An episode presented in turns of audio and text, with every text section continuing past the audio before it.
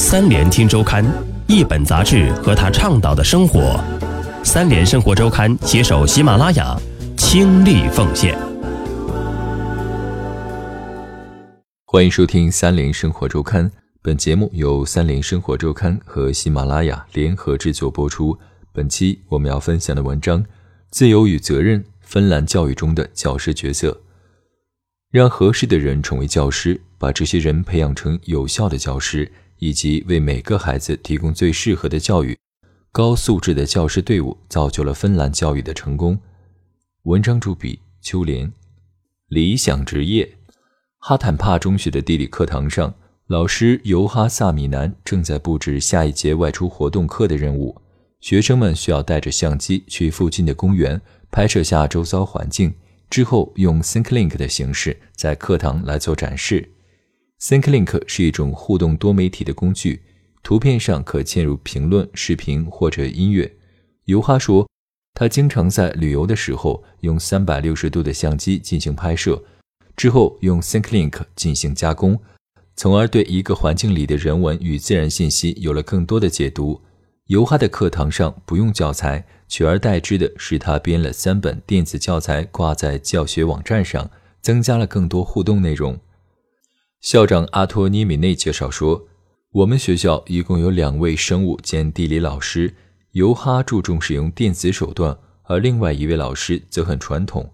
我无法评论哪位老师的教学方法更好，因为他们都已经获得了终身教职，都很了解国家核心课堂大纲所要求的教学目标。”都是称职的老师，在芬兰，中小学老师享受很大的自由，他们可以选用不同的教材，采用不同的授课方法，按照各自的标准进行小测试。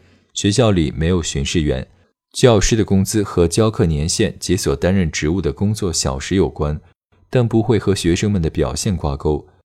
当我询问芬兰教师工会在皮尔卡拉镇的主席马拉哈里莫。这种情况下应该如何确保教师都表现合格时，他回答：每位教师的能力在进入师范专业前的入学考试中就得到了检测。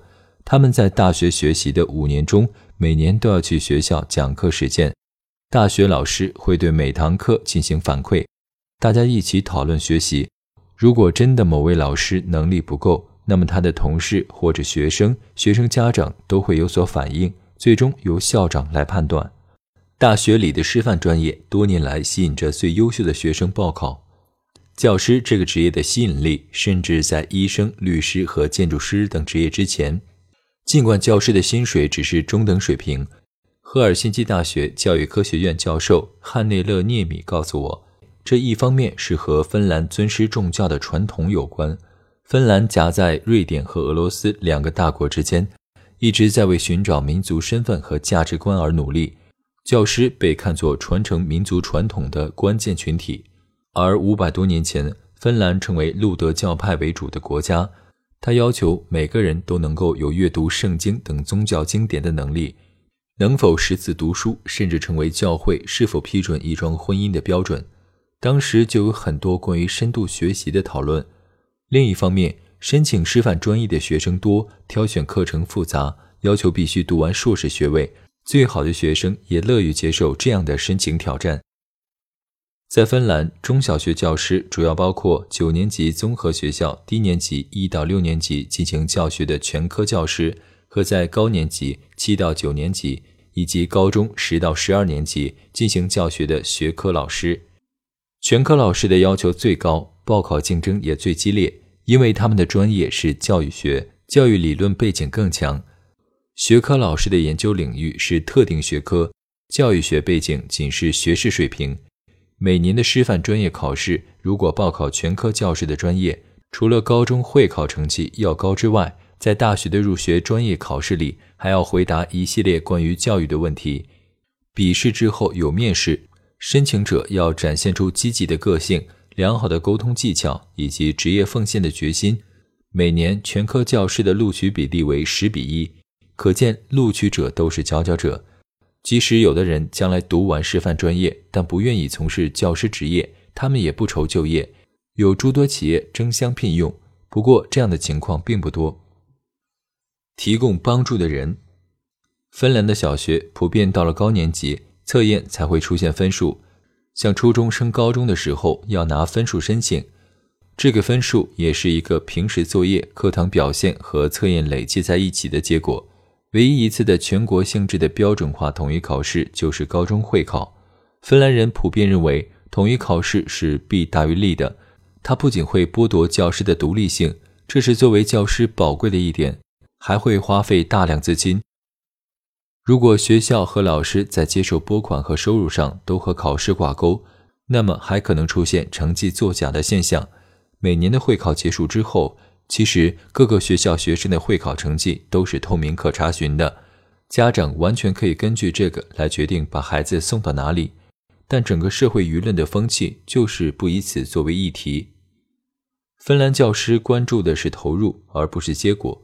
整体教学的思路都是以提升质量为导向的，他们也会用到各种评估工具，但这是为了知道学生需要哪些帮助。芬兰强调的终身学习，不是说某个阶段就到此为止了。老师的责任是帮助学生能够平稳进入下一个阶段。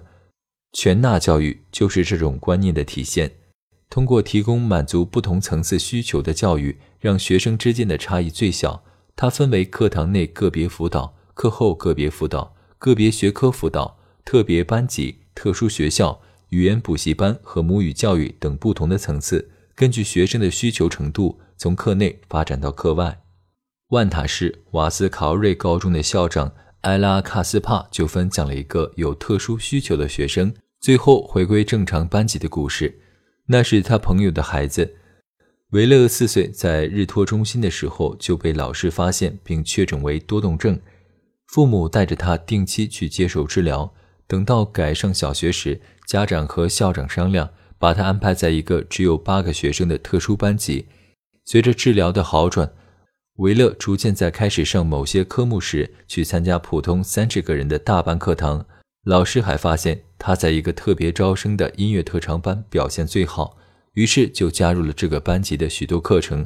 等到初中时，维勒除了数学课都能在普通班级里完成。初中结束后，他的多动症治疗也宣告结束，他进入了普通高中的普通班就读，一切都很顺利。艾拉告诉我，每个芬兰的老师都有一种早期发现、早期干预的意识，并掌握一些基本的观察方法和检测工具。在九年制总结学校里，有心理医生、社工、特殊教育老师以及学校的医生和护士。可以共同提供帮助。一到六年级，几乎每个班级里都有两位老师，一位老师，一位助教。助教就是根据老师的建议，特别关怀那些有需要的学生。也许正是这些提早干预的措施，让芬兰的高中里需要特殊教育的比例明显减少。